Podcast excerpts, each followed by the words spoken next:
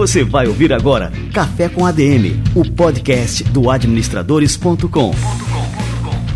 Apresentando Leandro Vieira.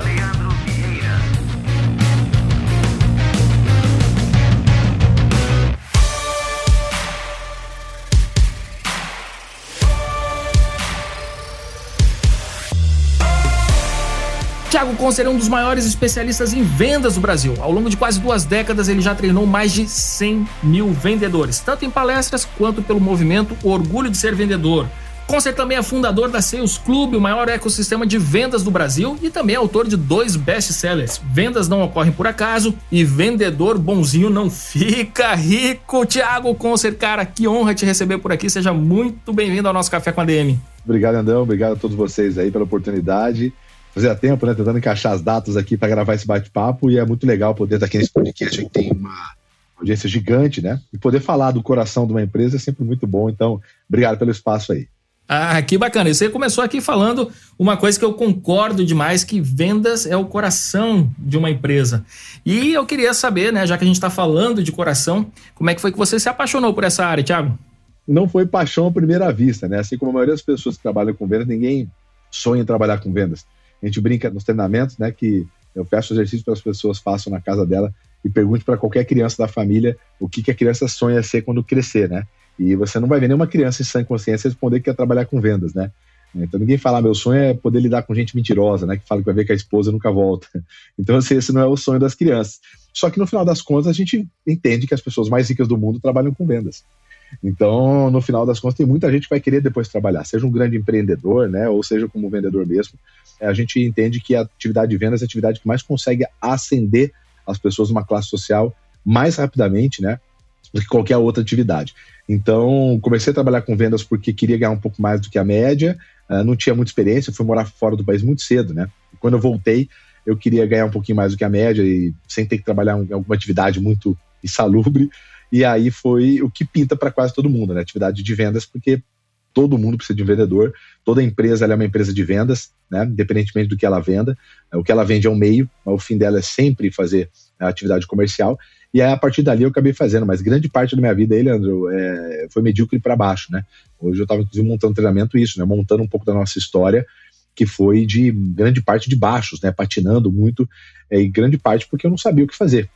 A verdade é essa, né? tinha um método, eu não entendia que vendas ali era um método, né? era uma ciência como qualquer outra coisa, uma profissão como qualquer uma, que tem ciência por trás, tem um passo a passo, numa sequência elas geram um resultado, e eu fui entender isso depois de muito tempo, ter acesso a esse tipo de informação, e de lá para cá, quando a gente começa a ganhar dinheiro, que a gente começa a se apaixonar pelo negócio, a verdade é essa. Até quando é sua paixão, né, é legal você fazer de vez em quando. Agora que você está ganhando dinheiro, aí você realmente se apaixona por ela. Então ela tem que dar algum retorno. E com vendas é exatamente a mesma coisa. Então, quando eu comecei a entender como funcionava, a gente começou a melhorar, ter um pouquinho mais de rendimento. E chegou um momento que eu falei, eu preciso contar isso para os outros. Né? Que foi o momento que eu comecei a trabalhar na parte de educação para vendedores. Eu falei, eu preciso contar isso porque isso funciona tanto como venda quanto para gestão, né? Então eu saí de vendedor, aí eu fui para uma empresa menor trabalhar como gestor porque eu queria muito saber se aquela metodologia, aquilo que eu estava estudando, funcionava em outras pessoas não só em mim, né? E aí quando a gente foi para outra empresa, eu consegui montar também uma operação aí num cenário completamente adverso, né? Era a menor empresa do mercado, é, tinha uma menor região, aqui tinha menos dinheiro, a gente conseguiu montar uma operação gigantesca, assim, fizemos seis vezes o volume da empresa em menos de um ano. Então, eu falei, pô, acho que agora está na hora de começar a contar a história para as pessoas. Você falou uma coisa que eu achei interessante, né? Que você falou que ninguém sonha em ser vendedor. E assim, eu sou filho de vendedor. Né? Meu pai ele começou a vida como vendedor de máquinas da Olivetti. Então, assim, eu pude aprender muito, né, dentro de casa sobre vendas e sobre a importância de vendas, porque assim, eu via meu pai construindo uma vida baseado nessa atividade de vendedor. Mas é engraçado que ainda existe esse certo preconceito, né, com relação à, à atividade de vendedor, né? Você falou, ninguém sonha em ser vendedor eu, falo de forma geral, assim, olhando para a nossa sociedade, você acha que isso vem mudando ou realmente é só quando as pessoas se deparam né, com essa necessidade de vendas dentro da empresa que essa atividade passa a ser mais valorizada? Ainda é, viu, Ainda é. Para quem não sabe, né, eu faço aí cento e poucos eventos como palestrante e treinador por ano há uns oito anos. Então, talvez poucas pessoas no Brasil tenham tanto acesso a operações comerciais que nem eu tenho. Fora isso, no Seus Clube, nós atendemos donos de empresa, então todos os meses, né? Então, de 50 donos de empresa todos os meses, e nós montamos operações. Então, nós somos a única em que temos uma equipe que implementa algum departamento. E no caso, nós implementamos o coração da empresa. Então, a minha equipe implementa playbook, faz script, faz contratação. Se o modelo permitir, a gente monta script e processo, implementa CRM de SDR, BDR, operacionaliza Sales Ops, né, Sales Enablement, então faz toda a máquina de vendas a gente implementa.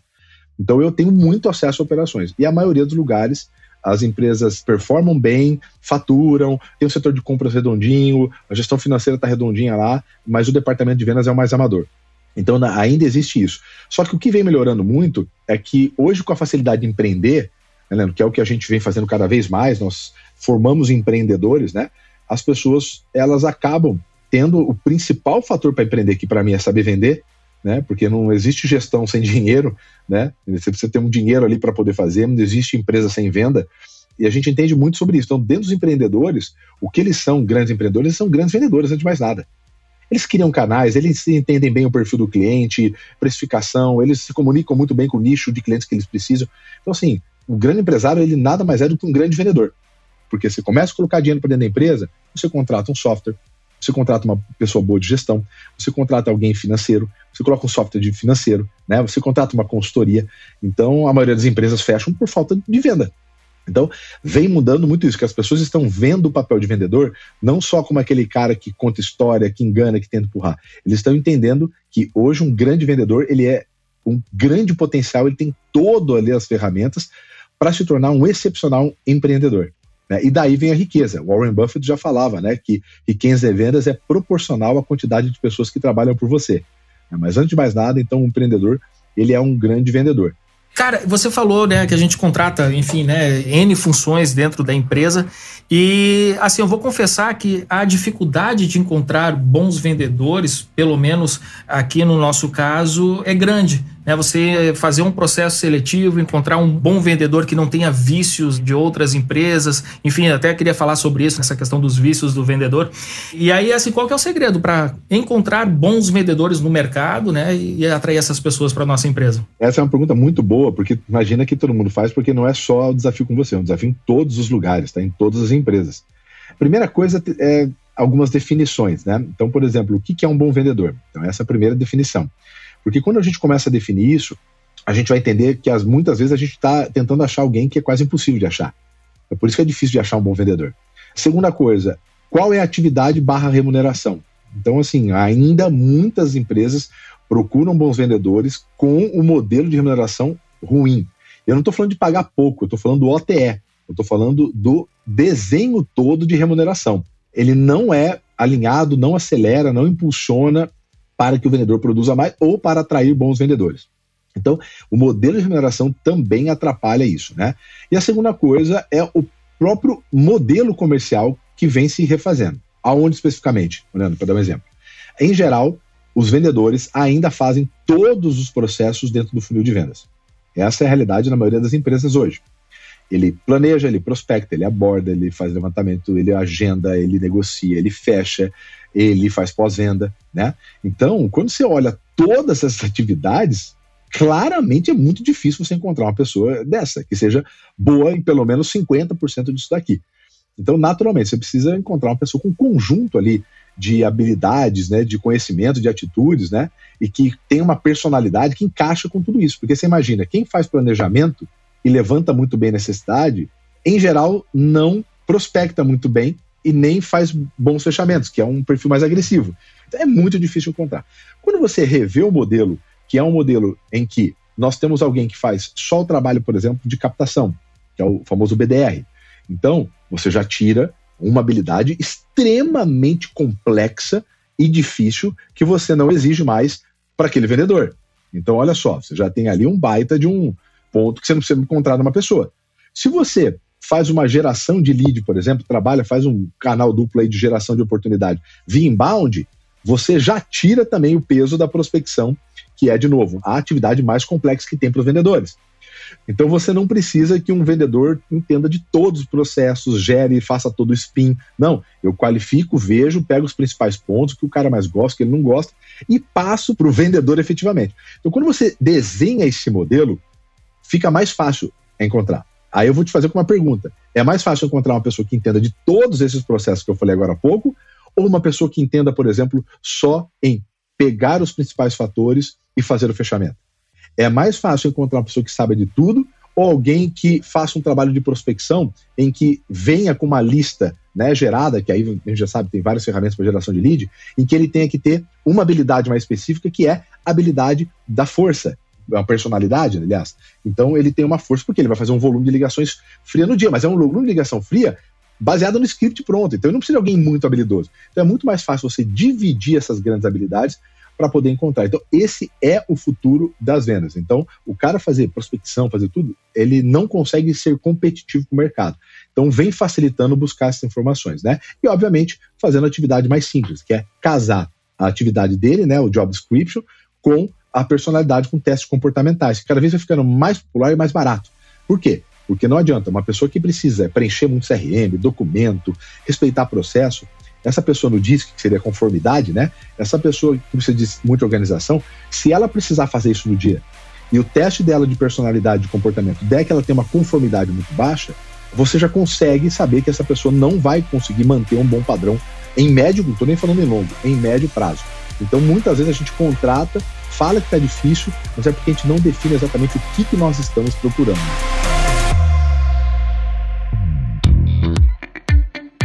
a sua resposta já foi meio que me dando uma bronca aqui, Leandro. Você tem que fazer o dever de casa, você tem que montar os processos, definir esses processos é chato, né, de forma chato, muito azeitada.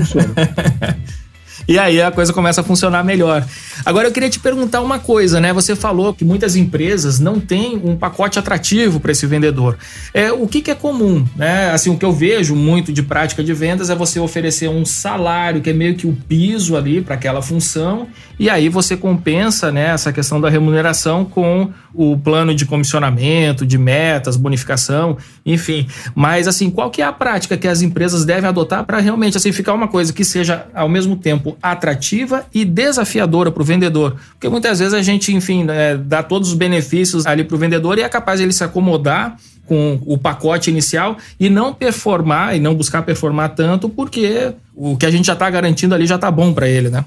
Esse é um desafio muito grande porque você fica entre desincentivar e deixar o ambiente muito calmo demais, né? Fica uma linha muito tênue. O que, a gente chama de OTE é, que é o On Target Earning, né? Que significa como se fosse um tiro no alvo, quer dizer, quando você acerta o modelo de remuneração. Então, o que, que a gente, em geral, coloca nesse modelo? Aceleradores, né? Porque o Fábio, que é o nosso mentor lá e sócio no Seus Clube, ele que faz a parte de remuneração, ele fala, né? Ele tem uma frase muito legal que ele fala assim: remuneração é a arte de você colocar o incentivo no lugar correto. Então, se você imaginar isso, a pergunta é: o que, que eu quero com esse meu vendedor? Se eu quero que ele prospecte novos clientes, o desenho dessa comissão ela precisa incentivar que ele prospecte cada vez mais. Então, ele pode ganhar um volume fixo, ele pode ganhar por novos clientes entrantes, e se ele bater o mínimo dele, que é o custo, que seriam cinco novos clientes para dentro, ele pode acelerar. Então, ele pode ganhar 50 reais por exemplo, né, por novos clientes que entrarem, e se ele passar do quinto, eu dobro aquilo lá. Se ele passar do décimo segundo, eu triplico aquilo. Então eu vou fazendo um desenho onde eu quero que ele trabalhe em cima daquele caminho. Eu posso colocar peso, por exemplo. Então, se ele tem produtos ou linhas de produto e eu quero que ele venda X produtos, eu não preciso ficar brigando com ele. Eu faço um modelo de remuneração. Então, aqueles produtos que se vendem sozinho, ele tem lá 20% de peso. O produto que eu quero que venda mais, que é o que tem mais margem, que o vendedor oferece pouco, eu coloco 70, né? Aí eu pego a porcentagem realizada, faço vezes o peso e eu tenho ali uma média ponderada. Né? Então, assim, o desenho da remuneração, ele meio que dá o caminho do vendedor. Então, muitas empresas ficam bravas ou brigando. Eu já treinei, já. Amigo, se você mexer no setor mais sensível do ser humano, que é o bolso, ele quase sempre vai executar. Então, se você pagar para ele manter clientes, ele vai trabalhar para manter clientes. Você pagar para ele ter novos clientes, ele vai ter novos clientes. Em geral, você tem um conjunto ali de remuneração que é só fixo, que é um modelo que vem acontecendo bastante, Quem defende muito isso é o Luiz Gaziri, não sei se você já entrevistou ele aqui. Não, não, ainda não. Esse, esse, é genial, cara. Esse é um gênio. É o cara que escreveu A Ciência da Felicidade e a Incrível Ciência das Vendas. Um cara veio do mercado, mas hoje é um grande cientista estudioso, está terminando mestrado em Harvard. É um cara incrível de Curitiba, chama Luiz Gaziri. Depois me apresenta aí já. Não, Fiquei interessado é, em convidar. Cê, não, você vai ver a quantidade de briga que dá aqui com o vendedor, porque ele defende o não pagamento de variável para vendedores, baseado tudo em ciência. Inclusive, é, grandes empresas já implementaram metodologia com ele. E eles tiveram aumento, assim, duplicou a posição de Great Place to Work, churn caiu para um terço, índice de felicidade triplicou, turnover caiu pela metade, 40% a mais de faturamento, vários benefícios. Por quê? Porque quanto, em geral, maior o variável é responsável pelo salário do vendedor, né, mais ele tem a tendência a omitir, mentir, enganar, forçar. Então, a gente tem isso no maior reflexo no NPS. Em lugares onde o variável a maior parte, 80% do ganho, em geral os NPS são baixos. Um dado preciosíssimo aqui para nossa audiência, cara. Exatamente, isso é um grande erro que as pessoas cometem e vai muito da cultura, mas em geral acontece isso. Então você tem ali o fixo mais variável, né? E aí você vai atrelando. Geralmente o variável, quanto que o fixo é maior e menor, Leandro? Dependendo do tempo de venda e da complexidade. Então, se você tem um produto em que o, flu, o tempo dele é 3, 4 meses, é um produto que você precisa de mais acompanhamento, o fixo ele tem que ser maior. Por quê? Porque se essa pessoa tem um variável muito grande na remuneração, ele precisa ganhar, ele precisa alimentar, colocar comida na boca do filho, pagar a escola, ele precisa pagar as contas. O que ele vai fazer? Ele vai forçar, ele vai tentar acelerar. E isso, em geral, tem problemas no NPS, tem desistência, tem clientes mal atendidos, né? Para que ele possa fazer o, o serviço dele conforme geralmente o tempo prevê, por exemplo, vendas complexas, tem que falar com o comprador, depois com o cara técnico, depois com o diretor, depois com o gerente essas vendas que naturalmente precisam de etapas, ela em geral ela tem um fixo muito maior né, e um variável três, quatro meses, um bônus um pouco maior. Então depende muito desse modelo. Agora, se você tem produtos transacionais de ticket pequeno, aí o fixo é o menor e aí você tem um variável mais agressivo, porque depende muito da última etapa, né? Da última etapa. Então, como é mais transacional, as pessoas não perdem tanto. A pessoa compra, mesmo que ela não vai usar, mas como teve pouco envolvimento financeiro e de complexidade, ele compra lá, então ele precisa ser encaminhado para o fechamento né, de uma maneira mais contundente. Então, para isso, você acaba pagando um variável bem maior. Eu fiquei ainda curioso aqui sobre esse professor, é Gazilha, né, que você falou, o nome dele, né? Luiz Gaziri. Gaziri. Eu não sei se o caso da Apple se encaixa nessa categoria que ele fala, porque assim, a gente vai numa loja da Apple, a gente não sente pressão nenhuma, né, por parte dos vendedores, os atendentes que estão lá, pra gente fazer uma compra. Os caras, eles nos dão ali, prestam uma consultoria, a gente pode passar uma hora, duas horas conversando com eles, se sair sem nada, tá tranquilo também. Não fica com aquela raiva, né? Só lembrar, né? Não é uma atividade muito fácil, porque ele depende de alguns fatores. Primeiro, caixa, porque o que acontece? Qual que é a remuneração? Ele paga os últimos 18 meses. Então, a média do fixo mais variável dos últimos dois meses é o salário fixo dele a partir de hoje. Então, o que, que acontece com isso? Quem está recebendo não se sente prejudicado. Porque o vendedor, na verdade, ele é isso. Ele é a média dos últimos 12, 18, 20 meses dele. É isso que ele é. Então, em termos de, ah, não, porque o céu é o limite. É, o céu é o limite, mas cada ser humano tem o seu limite. Então, em geral, é uma fotografia daquilo. Tiago, mas a pessoa ela não fica restringida? Não, porque ela tem um desenho. Se ela bater X tempos com aquela meta, ele também passa para outra meta, mas o salário dele aumenta também baseado nas médias que ele fez no último mês. Então, assim, ela é muito justa. E ela dá toda a tranquilidade que o vendedor talvez precisa para fazer um bom. De novo, se o variável é muito grande, Leandro, eu, você, todos nós, tá? Não vamos ser hipócrita. A gente aceleraria um pouco mais. Por quê? Eu preciso me manter, eu tenho que alimentar meus filhos, eu tenho que pagar a escola, e isso vai afetar diretamente, tá? E, então, primeiro, caixa, e segundo, indicadores. Por quê? Porque aí você vai falar, ah, não, mas aí o cara fica folgado. Muito pelo contrário. Porque agora a cobrança é muito maior. Como ele tem o fixo junto com o variável dele garantido, ele tem lá três meses a cinco meses não bateu meta, não tem conversa. A maioria, assim, nove de dez, em que o variável é a maior parte do recebimento dos vendedores, eu tenho certeza que mais da metade dos vendedores, olha o que eu estou falando, mais da metade dos vendedores que estão na empresa, o dono já quis mandar embora. Mas como o custo fixo é muito pouco e ele ganha pelo variável, ele prefere deixar um monte de vendedor parado lá. Cara, e aí, se a gente adota, por exemplo, esse modelo, né? E aí o cara começa, enfim, durante esse prazo aí ele performa bem e depois a performance dele cai. Né? Mas como é um fixo, a gente está falando de um fixo, legalmente a gente não pode diminuir o trabalho do cara na mesma função. E aí, como é que a gente adotaria esse modelo no Brasil? Aí você demite. Adiós, amigo. Exatamente. É por isso que eu acabei de falar. A maioria das empresas permitem, porque como eles pagam lá, sei lá, R$ 1.500 fixo e o variável é só se ele vende ou não, ele fica lá. O problema não é isso. O problema é que a empresa fica preguiçosa. Ela não se preocupa em melhorar, ela não se preocupa em levantar os indicadores, elas não se preocupam em melhorar as taxas de conversão. Ela não. Cara, eu tenho lá dois, três vendedores que fazem meu, meu pareto lá, então beleza, me paga isso, os outros vão lá trabalhando, vão tocando, aí eu mando embora um ou outro. Então a empresa ela fica amadora justamente pelo modelo de remuneração. Agora, quando você garante esse pagamento, né, as reuniões, os indicadores, né, os acompanhamentos são infinitamente mais rígidos, mais austeros do que quando você tem a maior fatia paga pelo variável.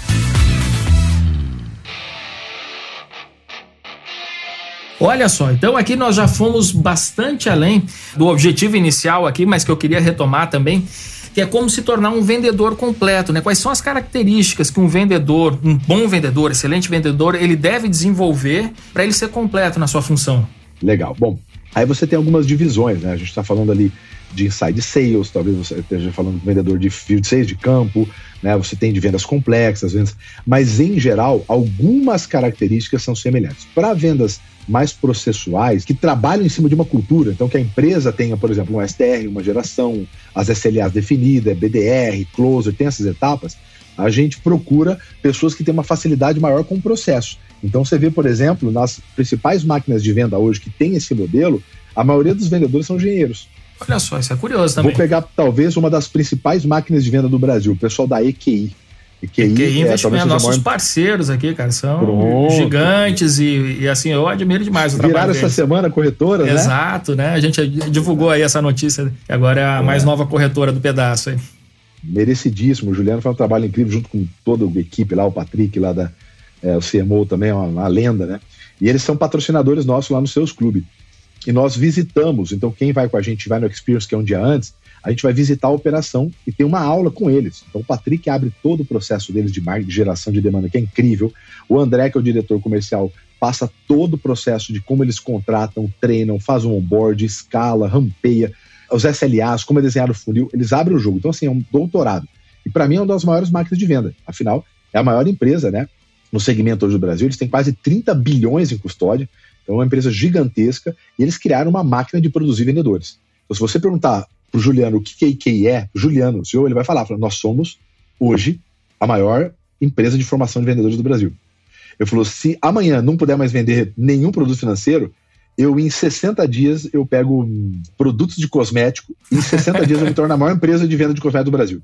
Olha só. E realmente, eles conseguiram criar uma máquina de produzir vendedores processo comercial. Né? Se você olhar lá, ele também faz uma brincadeira que é talvez séria, eu preciso até levantar esse número, mas ele fala, ele fala assim: hoje nós somos a maior empresa de engenharia do Brasil. Ele tem quase 800 vendedores, dos 800, acho que 700 e poucos são engenheiros. Agora, assim, essa fala dele deixa muito evidente como que é importante a gente se desenvolver como vendedor, porque as competências que a gente desenvolve a gente vai utilizar em qualquer negócio, né? Então, dentro da nossa empresa, como ele falou, ó, se não posso mais vender investimento, vou vender cosmético e vou ser um sucesso do mesmo jeito, né? Então, ressaltando mais uma vez a importância desse nosso café com a DM de hoje, com o Thiago Concer, vocês estão vendo que o cara é fera. Ô, Leandrão, deixa eu é. até complementar, porque as pessoas falam, mas o Thiago não falou dos principais. Ah, sim, a gente acabou, eu fiquei tão impressionado aí que nem, nem retomei aqui pra gente fechar. Mas lá é, uhum. lá é impressionante mesmo, Leandro. E assim, lá tem uma característica. Então, por exemplo, aquele modelo deles que é processual, tá vendo? Cara, lá é uma máquina. Lá leva muito tempo, os caras aceitam todos os dias, mas é uma máquina. Entrou, cada peça funciona, passa para lá. Nesse modelo que é processual, você precisa respeitar o processo. Gente que pensa de forma processual, engenheiro, geralmente é um perfil desse. Então, eles buscam para lá. É aquilo que eu falei lá no começo, né? Cruzar a atividade com a personalidade. Mas, em geral, independentemente de qual segmento, você tem algumas características muito comuns. Então, primeiro, quando você olha personalidade barra comportamento, é força. Então, força é uma característica de grandes vendedores, para quase todo segmento. Como que a gente sabe isso? O Vanderlei, que é um psicólogo que trabalhou muito tempo na área de vendas, ele faz uma pesquisa é, já há dois anos seguidos sobre perfis comportamentais de vendedores no Brasil. E quando vai lançar, ele lança junto com a gente lá, então a gente tem acesso a essas informações. Então a gente conhece bem as características lá, além de contratar bastante. Então, força é uma delas. A outra, curiosidade. Então, em geral, bons vendedores são curiosos. Né? A curiosidade ele leva a outros fatores importantes, que é a proatividade e o coachability, que é a capacidade que a pessoa tem de fazer algo, escutar uma melhoria, compreender e fazer diferente.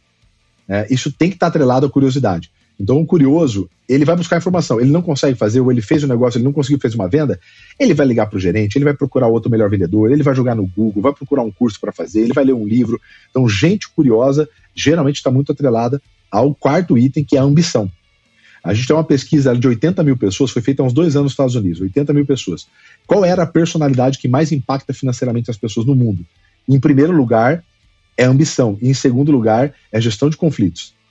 Então, essas são, é, essas são duas características que bons vendedores excepcionalmente têm. Você vê que bons vendedores, eles, além de fazer boas vendas, porque o cara que vende mais, vendo, geralmente não é o melhor vendedor. Você vê que ele tem dificuldade em mix, ele dá muito desconto, ele dá trabalho para dentro da empresa. Então, esse cara que vende mais, em geral, ele não é considerado o melhor vendedor quando você define o que é realmente um bom vendedor que é trabalhar mix, volume, margem. Quando você vê bons vendedores de verdade, você vê vendedores que conseguem, por exemplo, usar esses dois principais fatores: ambição, então o cara sempre está querendo ganhar mais dinheiro, então gostar de dinheiro faz parte de quem trabalha com vendas, mas o cara consegue também ter os seus desafios de lidar com clientes diferentes. Imagina, Leandro, que o, o vendedor em geral ele tem uma característica muito comum, que é o de expressivo, né? aqueles quatro características, geralmente expressivo e dominante. Só que ele lida com gente diferente no dia inteiro. Então ele pega a gente que é pragmática, que é completamente diferente dele. Ele pega a gente que é afável, que não é completamente, mas é diferente do perfil dele. Né? Ele pega a gente parecida com ele. Ele pega a gente analítica, que é completamente diferente do cara que é mais expressivo. Esse cara ele tem que ter uma inteligência emocional barra capacidade de resolução de problema incrível. Ele tem que lidar com o que aquele cliente acha importante, mesmo não sendo importante para ele naturalmente, todos os dias. Então, essas características em geral, que é curiosidade, ambição, gestão de conflito, né? E força. Então, essas, em geral, são as quatro características que todo bom vendedor, independentemente do segmento. Cara, sensacional. E é interessante que você entrou nesse campo da, das emoções, da inteligência emocional e tudo mais. E aí, isso me traz aqui também a lembrança, né, que alguns vendedores acabam desenvolvendo um relacionamento muito próximo do seu cliente. Isso é positivo, isso é negativo? Como é que você enxerga isso, né? Porque muitos vendedores acabam se tornando amigos dos clientes, né? E eu não sei até que ponto assim esse tipo de relação que nasce, né, por conta de uma relação comercial, se isso é positivo ou negativo. Olha, eu adoro fazer amizade, então para mim assim é positivo. O grande problema é que conforme vai aumentando o relacionamento, e aí é uma pergunta que eu uso muito, que é provocativa nas palestras, que é o seguinte: o aumento do seu relacionamento com o cliente, ele é proporcional ao aumento do seu ticket médio? Por que, que eu faço essa pergunta? Porque, em geral, as pessoas, quando vão criando relacionamento, elas param de ofertar mais coisas. É muito louco. Porque elas se confundem, né? É, e o relacionamento, para mim, ele serve para abrir portas, para criar confiança, mas depois precisa ser profissional. Né? A pesquisa, talvez, seja mais aprofundada e não é tão recente, mas é a mais recente de todas, é a venda desafiadora, né? Que é um complemento do spin selling, né? Que talvez seja aí o, o livro mais famoso de venda, a metodologia mais famosa de venda do mundo, mas ela é uma evolução. E lá ele fez a mesma coisa que o spin selling, ele acompanhou vários mil vendedores na rua durante X anos, e lá ele definiu que tem quatro perfis lá. E o que menos entrega resultado em vendas B2B é o consultor de relacionamento. 4% somente deles faziam parte do grupo de mais entrega um relacionamento. O que mais faz parte, que é 54% do grupo, é o desafiador. O segundo é o lobo solitário, que é um perfil muito forte de representante comercial. E o terceiro, é, que menos entrega, é o resolvedor do problema. Fazer bons relacionamentos é essencial para a venda, sem dúvida nenhuma. Mas tem um limite ali entre fazer bons relacionamentos e você parar de ser um profissional de vendas. Né? Que é o quê? Levar melhorias.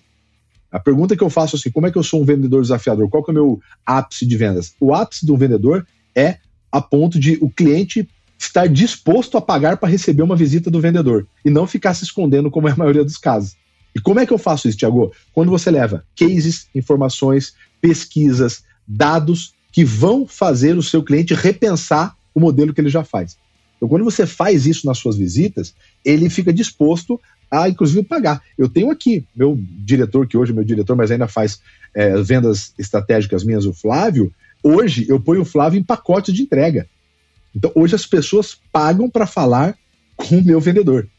Né? Por quê? Porque o nível do Flávio é tão grande em termos de processo, conhecimento, que ele conversa com a equipe lá, é, é uma aula tão boa quanto a minha lá dentro. Então, esse, para mim, é o ápice do vendedor. Que bacana, cara. E bom, eu queria entrar no tema dos teus livros, né? E o título do Vendedor Bonzinho Não Fica Rico também tem um gancho aqui com o que a gente está falando, porque muitas vezes o vendedor ele quer ser amigo né, do cliente e acaba se tornando esse vendedor bonzinho, né? Confundindo essa questão dessa construção do relacionamento com ser alguém bonzinho. Me fala aí dos livros, né? E também qual que é a premissa de cada um, Thiago. Oh, o Vendas Não Corre Por Acaso é um manual de vendas, né? Então ali ele fala para o gestor e fala para o vendedor. Então ali tem desde como contratar, formar, remunerar, é, dar feedback, fazer reuniões, tem aulas, né, tem QR Code, então é um manual para montar equipes comerciais. E o Vendedor Bonzinho é Não Ficar Rico é um livro é, de comportamento. Né? Por que, que eu escrevi o livro de comportamento? Porque quanto mais eu estudo a parte técnica de vendas, quanto mais treinamento eu faço, quanto mais entrevista eu faço com diretores, com vendedores, com gente de RH, eu vejo que o grande diferencial dos maiores vendedores está no comportamento. E, e vamos relembrar, eu faço cento e poucos eventos por ano há oito anos. E toda vez eu faço briefing com a empresa antes. O briefing que eu faço tem uma pergunta no final que é igual para todo mundo. O que, que os bons vendedores fazem de diferente do que os maus vendedores não fazem? E aí, quando a gente pegar as respostas ali, vai parecer praticamente que eu dei o Ctrl-C, Ctrl-V. Né? Que eu copiei e colei igual de todo mundo. Então, quando a gente olha raramente, algumas pouquíssimas exceções, ele fala de alguma coisa técnica. Ele fala muito mais ligado a questões comportamentais. Quando a gente faz workshops, a gente também faz um exercício é justamente para descobrir isso, né? A gente desnuda o vendedor naquilo ali, mostrando que, na verdade, o que precisa fazer para entregar mais resultado para a empresa aumentar, ele já sabe o que precisa fazer. Então a gente desnuda isso e começa a trabalhar um lado comportamental. Então, o vendedor bonzinho não fica rico é justamente falando sobre essas atividades. Né? Eu falo que a, a minha função para educar vendedores, ela meio que terminou alguns anos atrás. Daqui para cá, eu venho trabalhando justamente para transformar pessoas em excepcionais vendedores para serem empreendedores. É isso que a gente vem trabalhando nessa nova evolução. Porque, de novo, riqueza em vendas é proporcional à quantidade de pessoas que trabalham com você.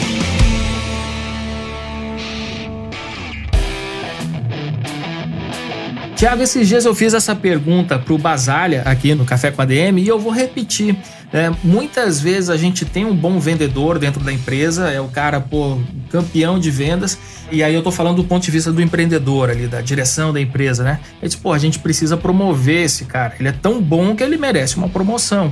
E promove o excelente vendedor ao cargo de supervisor de vendas. E muitas vezes esse cara que era excelente nas vendas acaba se tornando um, um, péssimo supervisor de vendas ou não fica no mesmo nível de performance que ele tinha enquanto vendedor. Como é que você enxerga isso, né? Como é que a gente pode, né? E como é que o vendedor que mira esse cargo, essa ascensão dentro da empresa, né? O que, que ele deve fazer para se preparar para esse momento de carreira, né? Assumir a, a liderança, por exemplo, do time de vendas. E do ponto de vista também do empreendedor, né? O que o empreendedor deve levar em consideração na hora, né, de promover alguém para esse cargo? Primeiro que o Basagre é um grande amigo, né?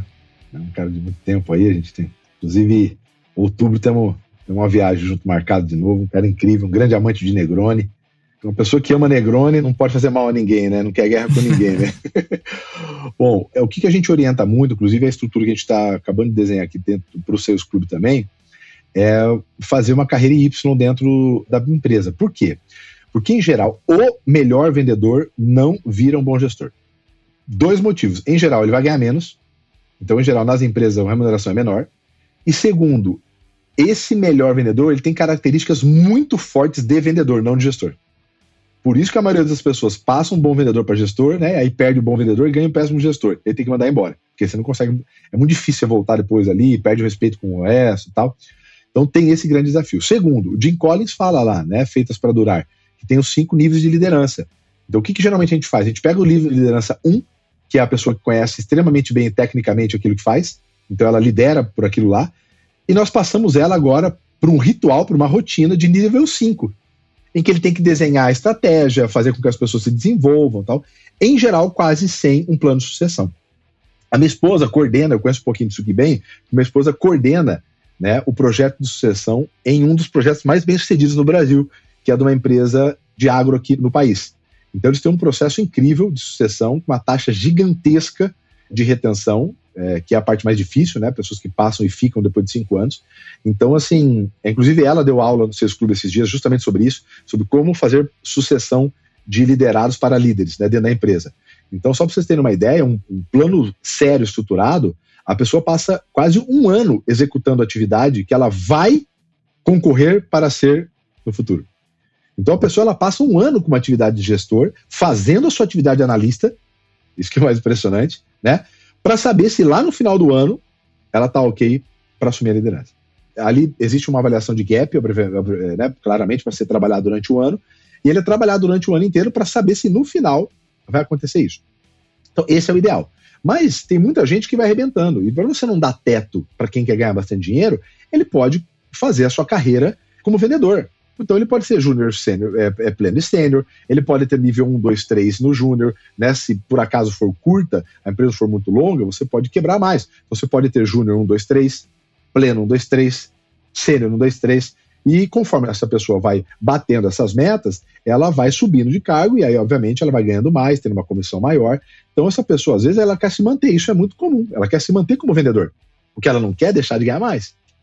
Mas você não precisa sacrificar a empresa do que passar isso. Agora, se ele tem características e tem vontade, porque também tem isso, às vezes a pessoa passa sem ter muita vontade, eu acho que tem que ser trabalhado, porque é uma atividade muito complexa e é quase sempre muito diferente do que só vender. Cara, excelente. Tiago Concer, estamos tendo uma aula aqui, um curso gratuito aqui no Café com ADM de vendas com Tiago Concer. Cara, eu queria te agradecer demais aqui pela presença, pela generosidade em compartilhar tanto conhecimento, tanta experiência. É, me abriu aqui os olhos com relação a muita coisa, né, de processo de venda, como vender mais, enfim, como estruturar, né, um processo de vendas dentro da empresa. Tenho certeza que a nossa audiência aqui está com a cabeça explodindo aqui, né, com tantos insights depois desse nosso bate-papo aqui, cara. Obrigado mesmo, Thiago. Obrigado você e a função nossa é essa, né? É conseguir levar de verdade profissionalismo aí para esse departamento, que é o coração da empresa e que todo mundo respira por causa dele, né? Não, é. Não estou falando que é mais importante, mas é dali que bombeia dinheiro para todo o resto. Então, a gente cada vez levando mais profissionalismo, é, entendendo que esse setor comercial ele está virando setor de revenue, na verdade, né? Que marketing cada vez está mais atrelado a vendas, então eu acho que daqui a pouco a gente não vai ter mais. É, inclusive, a gente aqui dentro dos seus clubes, a gente já está pensando como setor de revenue, já não está mais acertando marketing e vendas, né? Então a gente tem um departamento de gerar dinheiro, né? Que aí os departamentos viram meio, não fim, como a maioria das empresas são, né? Então a gente está imaginando isso também, e quando você é, passa essa autoridade toda uh, sua aí, né? E do podcast para a gente a gente é uma felicidade muito grande aí toda oh, Show de bola! E a última recomendação aqui para os nossos ouvintes é para comprar aqui os dois livros do Tiago aqui para aprofundar mais ainda né, nesse assunto de vendas. Procure pelo Tiago Concer, é, também nas redes sociais, passe a seguir, gruda nesse cara, o conteúdo é bom demais. Eu tô grudado aqui, aprendo demais contigo aqui e queria te dar mais uma vez aí os parabéns né, pelo excelente conteúdo e por você contribuir né, com a evolução de tantas empresas aqui no Brasil através né, dos seus ensinamentos, conteúdo do Sales Club e tudo mais. Valeu demais, Tiagão. Vamos tentando. E, Leandrão, hum. só lembrar, tem o Instagram, lá no Instagram tem toda a informação, lugar mais fácil, né? A gente vai estar, inclusive, agora com é, uma formação só para vendedores de consórcio.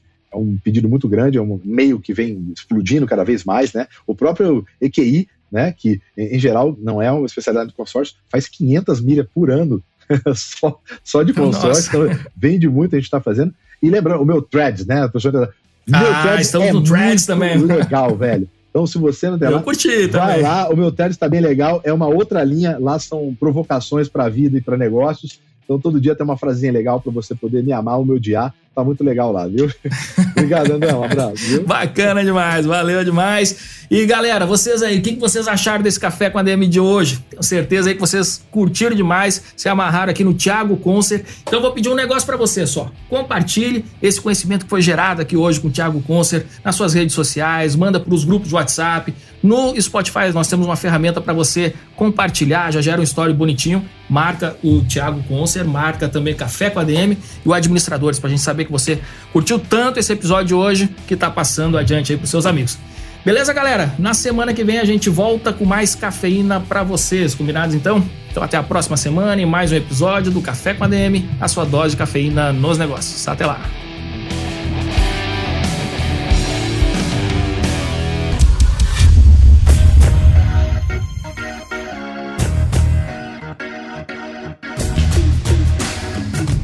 Você ouviu Café com ADM, o podcast do administradores.com.